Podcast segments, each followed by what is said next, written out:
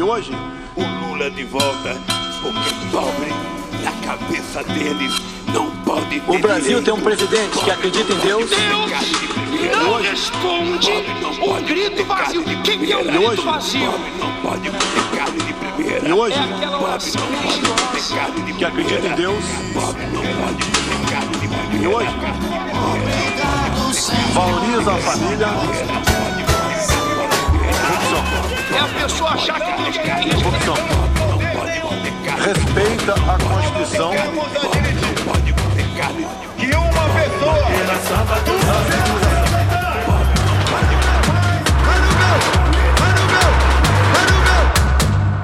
Hola, sean bienvenidos a Cuenta Regresiva, el podcast sobre las elecciones presidenciales en Brasil. Começou oficialmente a campanha eleitoral. Peço a Deus que ilumine essa caminhada. Eu quero ser presidente para mudar de novo a vida do povo. Porque do jeito que está, ninguém aguenta mais. A fome voltou. A inflação está assustando as famílias e o salário mínimo mal dá para uma cesta básica. Vamos ter muito trabalho para reconstruir esse país. O primeiro passo é vencer as eleições. Tenho viajado muito, levado uma mensagem de esperança e fé ao nosso povo. Mas o Brasil é imenso. Por isso eu conto com vocês como sempre contei. Onde minhas pernas não puderem me levar, eu andarei pelas pernas de vocês. Onde minha voz não puder chegar, eu falarei pela voz de vocês. Vamos juntos, nas redes e nas ruas. Falta pouco para a esperança vencer de novo. Faltan apenas 39 días para la primera vuelta. Este es el episodio número 16 de la segunda temporada. Mi nombre es Daniel Tonietti y me acompaña Darío Pignotti desde Brasilia, Brasil. Darío, boa tarde, bom dia, boa noite. Daniel, amigo, buena mañana de sábado para vos y abrazos matinales o nocturnos para quienes visiten este decimosexto episodio. En el episodio de hoy, como siempre, tres temas desarrollados. El primero, Lula y Bolsonaro, antagonistas, se vieron cara a cara, ni más ni menos que en la asunción de las nuevas autoridades del Tribunal Supremo Electoral, el órgano, la institución que va a llevar adelante el- la fiscalización y realización de las elecciones en Brasil. Y ahí se encontraron Bolsonaro y Lula en el preludio de lo que va a ser el próximo debate con todos los candidatos presidencial y la elección. Después, encuestas sin grandes sorpresas. Lula sigue liderando, Bolsonaro acecha y las terceras vías todavía no surgen. Crece la posibilidad de la segunda vuelta y Bolsonaro movió la dama porque está ocupando un protagonismo importante Michelle Bolsonaro, fundamentalmente buscando el voto de las mujeres, de las mujeres evangélicas y las mujeres que tienen ingresos bajos, sectores, algunos, donde Bolsonaro necesita recortar distancia con Lula. Y por último, un episodio que ocurrió esta semana, cuando un ex integrante de las Fuerzas Armadas brasileras, un joven youtuber de 26 años, increpó al presidente Bolsonaro haciendo mención a una canción muy popular ¿eh? por estos días, por estas horas en eh, Brasil. Y eso generó la reacción de Bolsonaro que lo agarró, lo zarandeó y se irritó. Eso generó un episodio de campaña muy, pero muy importante. Tres temas tres para este episodio de Cuenta Regresiva. Darío, vamos a comenzar hablando de Michelle Bolsonaro. Es la tercera mujer del presidente Jair Bolsonaro y entró en campaña muy fuertemente. De hecho, hizo un discurso en el inicio de la campaña. Bolsonaro fue a Juiz de Fora, en el estado de Minas Gerais, que es la misma ciudad donde en septiembre, se va a cumplir ahora cuatro años, del año 2018, fue, comillas, apuñalado, cierro comillas, en medio de la campaña por la presidencial en el año 18 Bolsonaro. Ahí hizo el inicio de su campaña, habló eh, eh, Michelle Bolsonaro haciendo una convocatoria fundamentalmente a las mujeres, fundamentalmente a las mujeres eh, evangelistas y también de alguna manera tratando de llegar a un sector que, donde Bolsonaro tiene que recortar distancia, que es el sector de bajos ingresos, los que, las familias que tienen como ingreso menos de dos salarios mínimos, y además eh, dentro de las mujeres, donde Bolsonaro pierde frente a, Lula. ¿Qué interpretación haces vos de la, de la llegada de Michelle a la campaña? Daniel, es el costado más fervoroso diciéndolo con toda sinceridad, más fanático del bolsonarismo. Michele Bolsonaro encarna el fundamentalismo evangélico y esto era sabido, pero como su perfil había sido bajo debido a cuestiones de corrupción que la salpicaron tan pronto llegó Bolsonaro al gobierno, estas eh, características de la primera dama, 30 años más joven que el presidente, no habían salido a luz. Pero claro, como vos recién lo mencionabas, desde el lanzamiento de la campaña en el Maracanaciño, el estadio cubierto junto al estadio, al célebre estadio Maracaná de Río de Janeiro, Michele demostró quién es. Habló de Lula, por ejemplo, diciendo que era el demonio y que con él estaba Satanás y las religiones fanáticas umbandas, o sea, un gesto, un pronunciamiento de intolerancia religiosa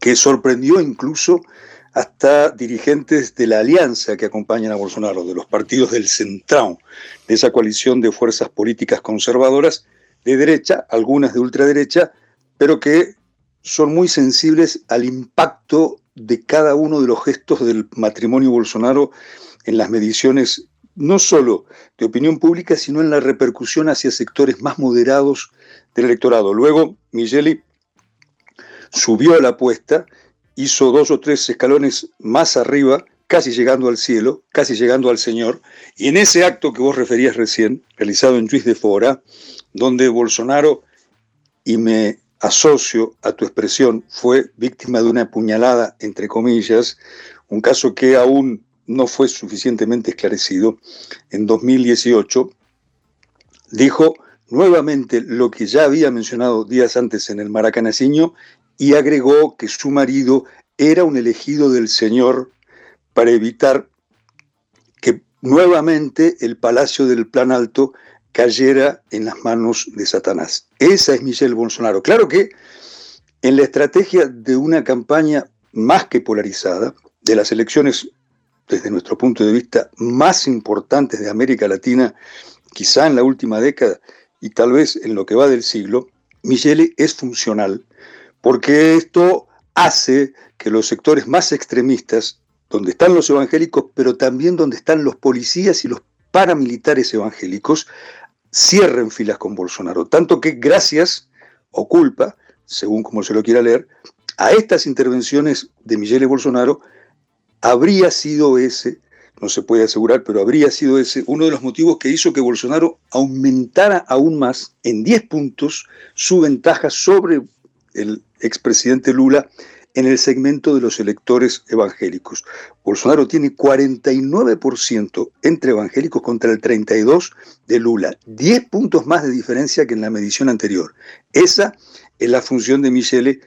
La primera vale decir que los evangélicos representan el 28% de los electores, o sea, el universo total de los evangélicos. En efecto, es un sector muy importante y como lo señalaba esta semana un informe del Instituto de Estudios Religiosos. En número no son tantos, pero en militancia, en activismo, los evangélicos duplican o triplican a los católicos, que son el 50% de la población brasileña. Claro que son el 50% y en la década del 80 eran cerca del 80%. En todo caso, grupos muy activos, una minoría neofascista activa y dispuesta a convertir estas elecciones o esta campaña en una guerra política cuya comandante pudiera ser Michele. Un detalle a tener en cuenta, Darío, es que va a haber un debate presidencial. ¿eh? Se van a encontrar eh, todos los candidatos. El debate va a ser el 28 de agosto ¿eh? a las 21 horas hora local y el debate va a ser transmitido por, por un consorcio promovido donde está Folia de San Pablo, UOL, la TV Bandeirantes y la TV Cultura eh, que van a formar un, pool para la transmisión. Ese va a ser el primer debate. Ahí se van a encontrar Lula y, Bolsonaro. Se han sorteado el, posicionamiento de, los candidatos, la disposición de los atriles y, o oh casualidad, Bolsonaro y Lula quedaron uno al lado del otro. Eh, Lula quedó más precisamente entre Ciro Gómez eh, y Bolsonaro en, el debate y va a ser el primero de los debates presidenciales que genera mucha expectativa, teniendo en cuenta que el anterior candidato, Bolsonaro, en el año 2018, evitó la participación en los debates en aquel momento con eh, Fernando Haddad. Eh, el gran argumento que dio en aquel momento tenía que ver con su eh, recuperación tras las intervenciones luego del atentado que habría sufrido, al que hicimos referencia eh, recién. Ahora, como presidente, no puede evitar eh, el debate. Y hay un detalle ahí, bueno, vos lo planteas muy bien, la, campaña eh, inició fuertemente con, una impronta religiosa, donde además, entre otras cosas, Lula también hizo apelaciones a la Biblia y además convocó a, los evangélicos, que como vos decís, no es el sector religioso mayoritario, el sector religioso mayoritario son los eh, católicos apostólicos eh, romanos, que, representan, según los estudios de opinión pública, el 51% de la población, pero la diferencia que tienen los evangélicos, como bien vos lo indicás, es su capacidad de organización, su capacidad de movilización, su capacidad de intervención dentro del proceso eh, electoral.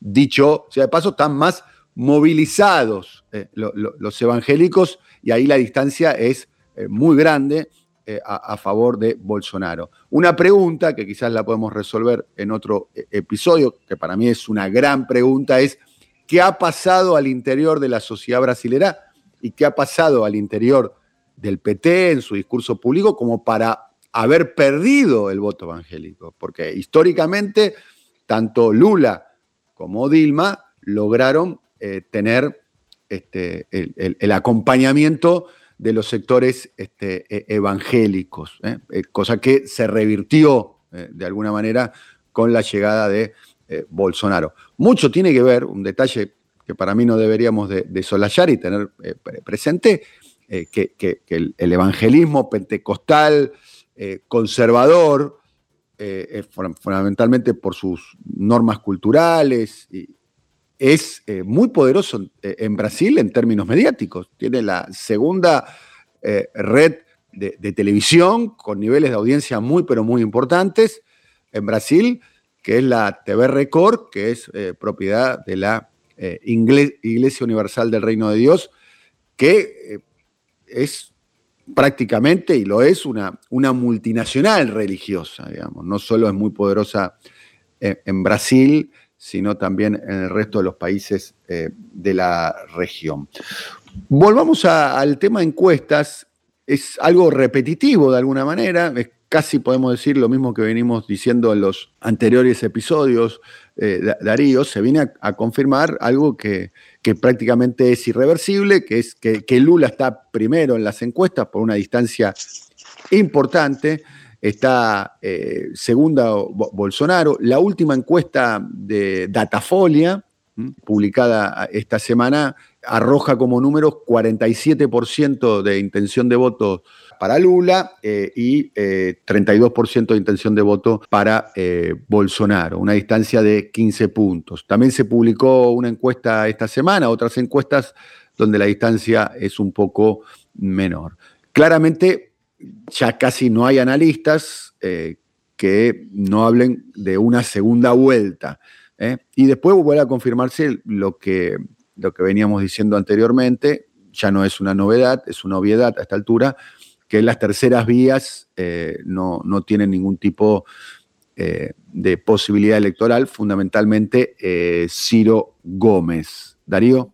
Daniel, después de un mes, la distancia de Lula a Bolsonaro se redujo del 18 al 15%. Antes era 47 a 29, ahora 47 a 32.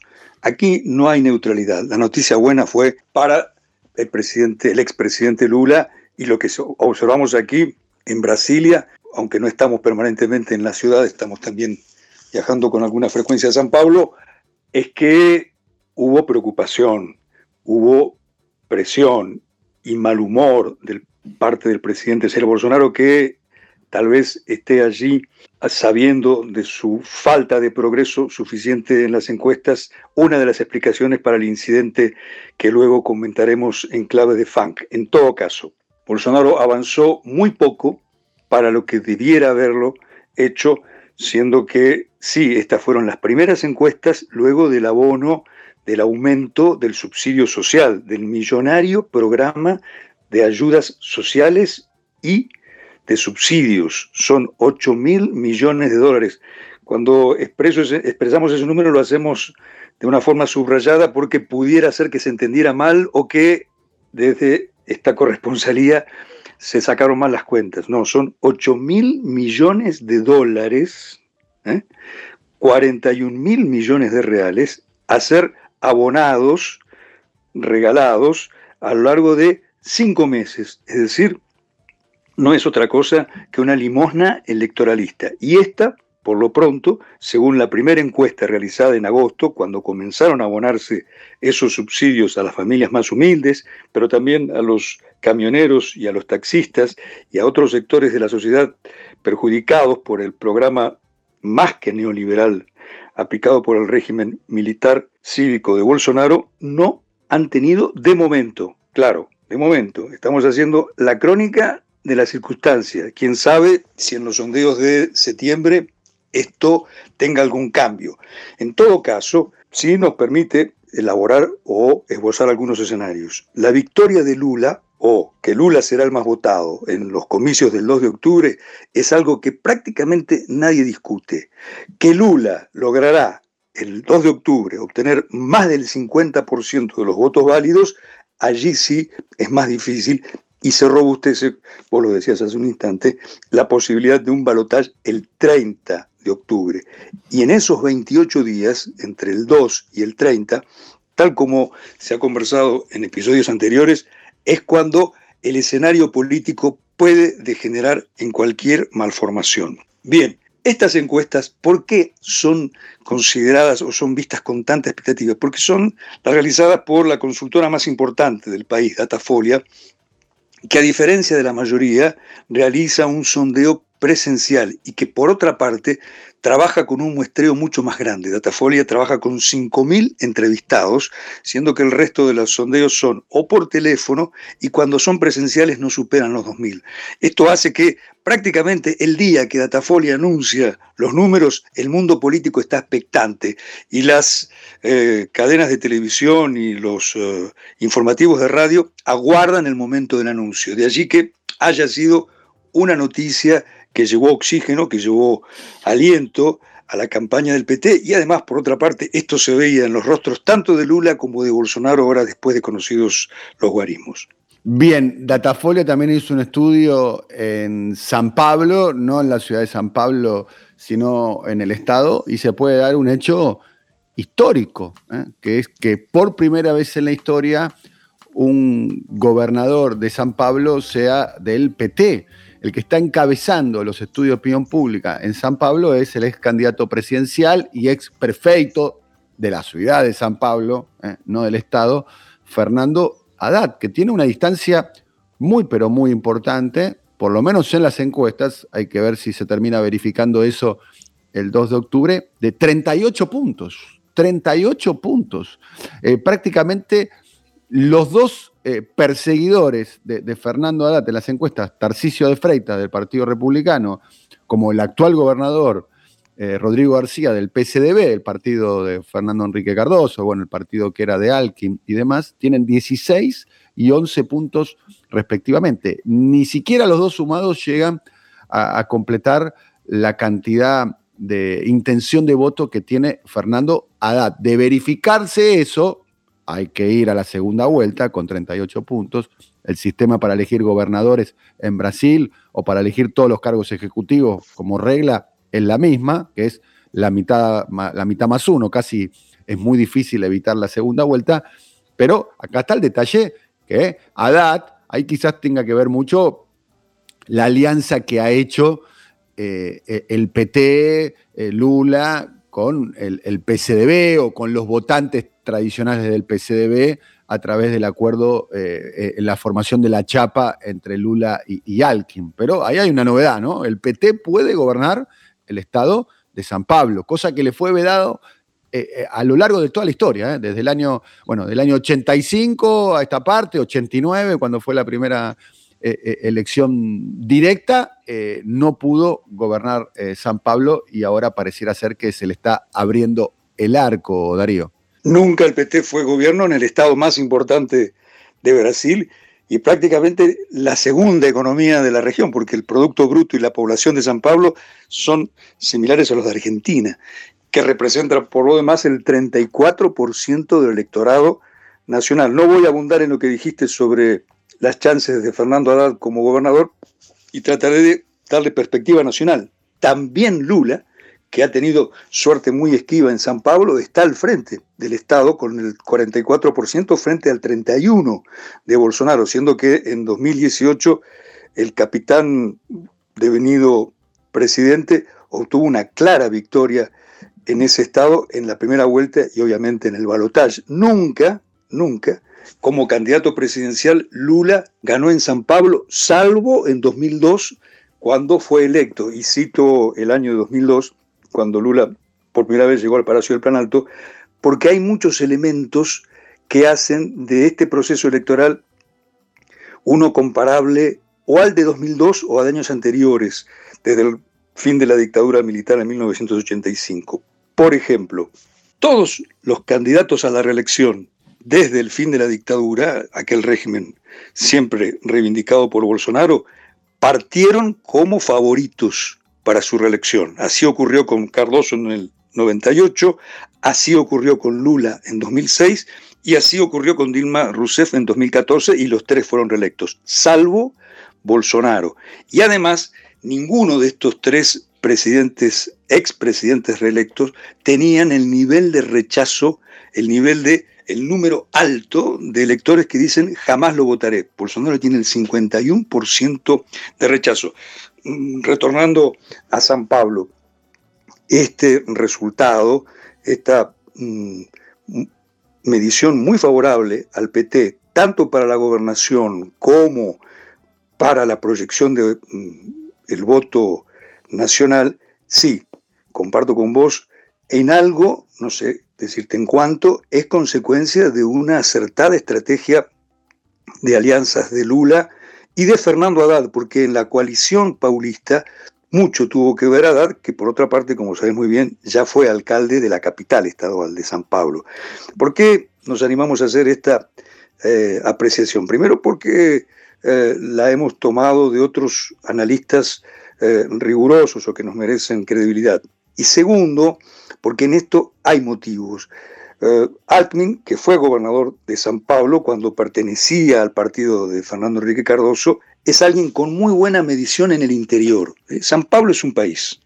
¿eh? Son 46 millones de habitantes, 34 millones de electores. Si bien la capital es una megalópolis de 12 millones, con 18 si se considera el área de la periferia, el interior es más importante electoralmente. Y allí, tanto Lula como el PT siempre fueron vistos con recelo por una población más conservadora, por una población que históricamente votó a la derecha o a la derecha neoliberal de Cardoso. Allí está una de las causas por las cuales la percepción de la población del interior de San Pablo, insisto, un país, ¿eh?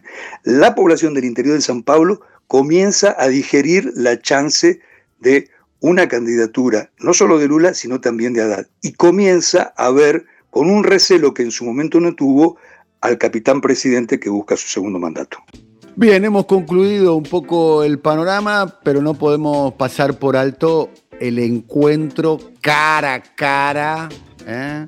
como si fuera la batalla final entre Bolsonaro y Lula. ¿eh? Se reunieron esta semana con motivo de la asunción de las nuevas autoridades del Tribunal Supremo Electoral, ¿eh? cuyo presidente es un archienemigo de Bolsonaro. Estamos hablando del ministro de la Corte, Alexander de Moraes, ministro recientemente nombrado, digo recientemente nombrado porque fue nominado como ministro, fue ex ministro de gabinete de Michel Temer y luego fue eh, ministro de, la Corte.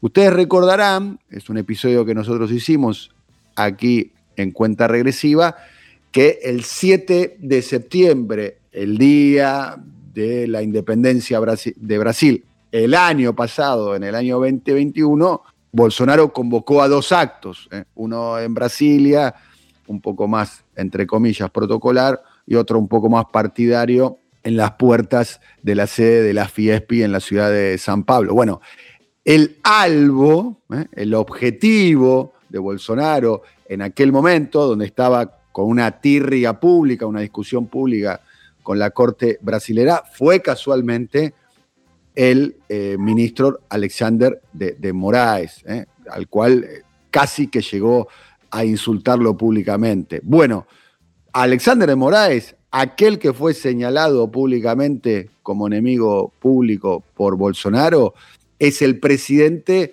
de la institución que tiene que regular, controlar, fiscalizar el proceso electoral, donde el propio Bolsonaro está poniendo en duda fundamentalmente el método de la elección y la cuestión de las eh, urnas eh, electrónicas. No solo Bolsonaro, sino que hay sectores del propio gobierno y de las eh, Fuerzas Armadas. Pero Bolsonaro tuvo que ir, podría haberlo evitado, quizás institucionalmente podría haberlo evitado, hubiese sido seguramente noticia, pero tuvo que ir a la asunción del Tribunal Supremo Electoral, escuchar un montón de discursos, entre los cuales el propio Alexander de Moraes, reivindicando la democracia, la pluralidad, la libertad de expresión, el sistema electoral, la urna electrónica.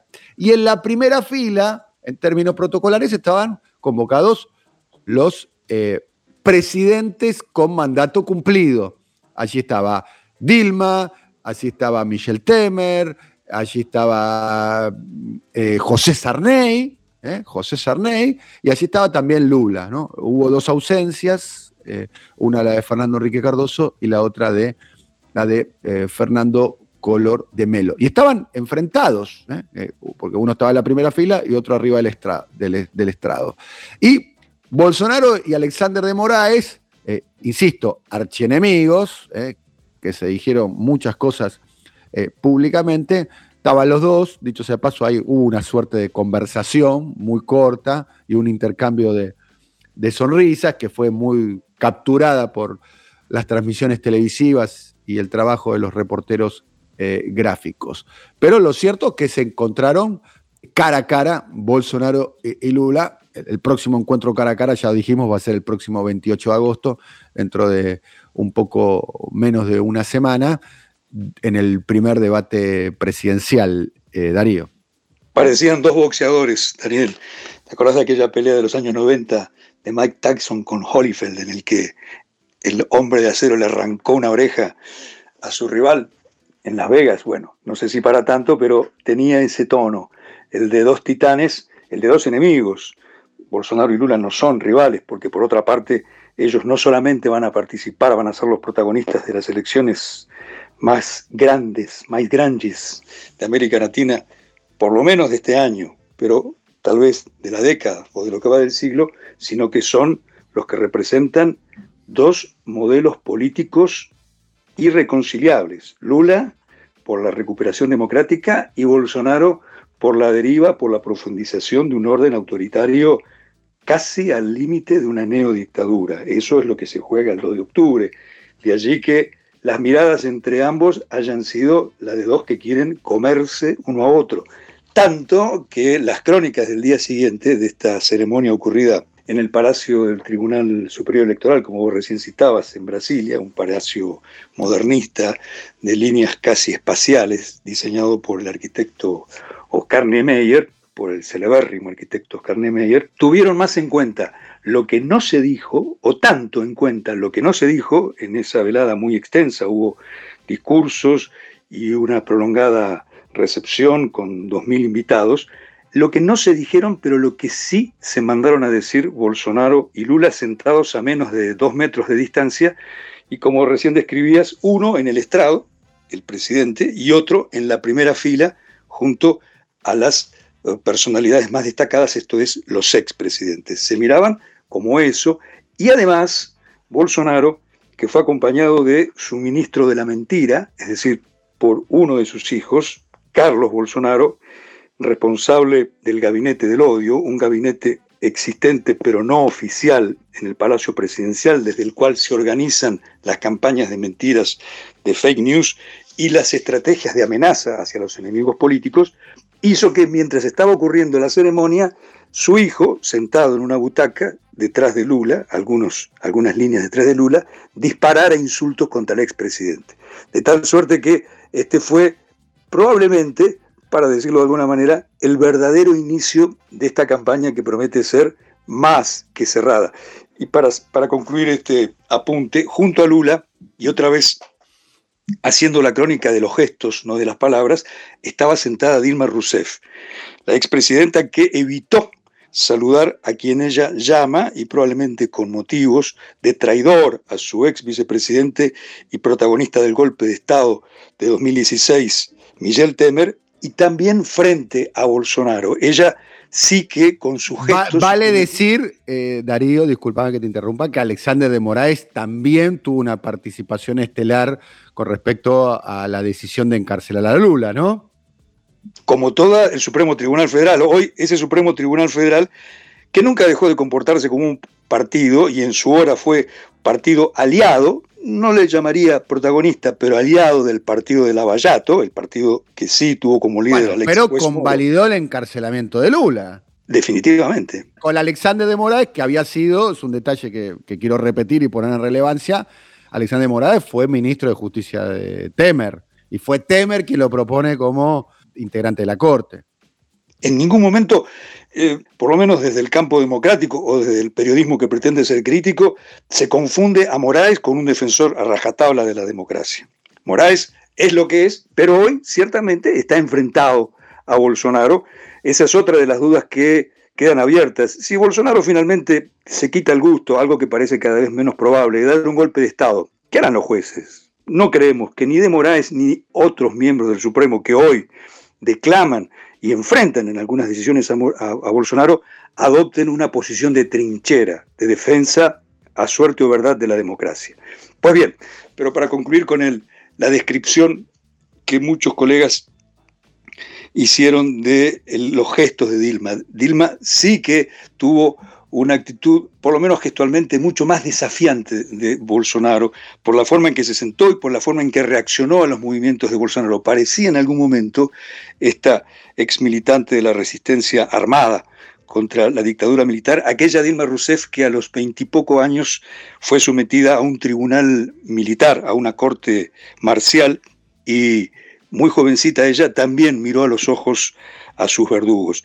Dilma que por lo pronto no va a ser candidata, no va a ser candidata a ningún cargo, pero que tiene en el PT y también en el campo amplio de la oposición democrática el respeto por su coherencia y por su gesto, no solo en ese encuentro, sino por su biografía muy digna. Estamos concluyendo ya cuenta regresiva, eh, faltan menos de 40 días para este proceso electoral, que como bien calificó recién eh, Darío, estamos hablando de la democracia eh, más populosa de, toda, de todo Occidente. Es una elección que está, eh, que está eh, teniendo la atención de todo el mundo, fundamentalmente por la figura de Bolsonaro, porque Bolsonaro representa de alguna manera una expresión de lo que fue la ultraderecha a nivel global o la derecha radical, mucha expectativa en el mundo, en Europa, en Estados Unidos y el impacto que tiene obviamente en América Latina en general, en esta reconfiguración que se está dando en los últimos años y en particular es un proceso que está visto con mucha atención y con mucha, con mucha tensión y atención desde la Argentina. Vamos a escuchar Funk del Bonde Dotti Ground. ¿Eh? Así eh, se llama eh, esta banda. Una banda de, funk, que, el funk es un género que a mí me cuesta mucho calificarlo, Darío. lo pondría dentro del funk y un poquito del reggaetón y bueno, en mi capacidad auditiva llegó hasta ahí para definir lo que es el fan. Escuchémosla.